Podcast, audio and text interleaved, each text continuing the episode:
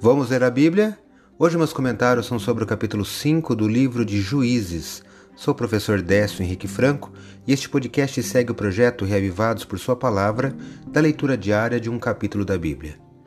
Este capítulo é uma descrição poética da batalha entre os israelitas sob o comando de Débora e Baraque e os cananeus, comandados por Císera.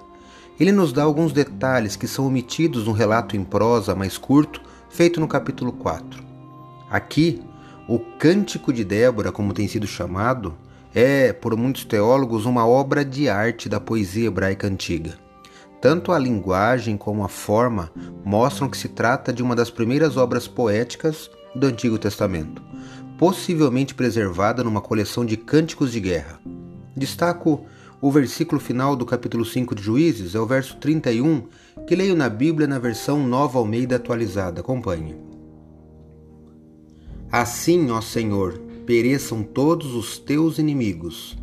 Porém, os que te amam brilhem como o sol quando se levanta no seu esplendor. E a terra ficou em paz durante quarenta anos.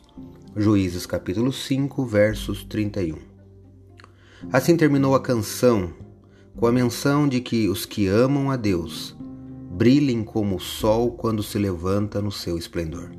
Tenha um ótimo dia Leia hoje Juízes, capítulo 5. Esse foi mais um episódio diário desse projeto de leitura da Bíblia, apresentado por mim, Décio Henrique Franco. Um abraço e até amanhã.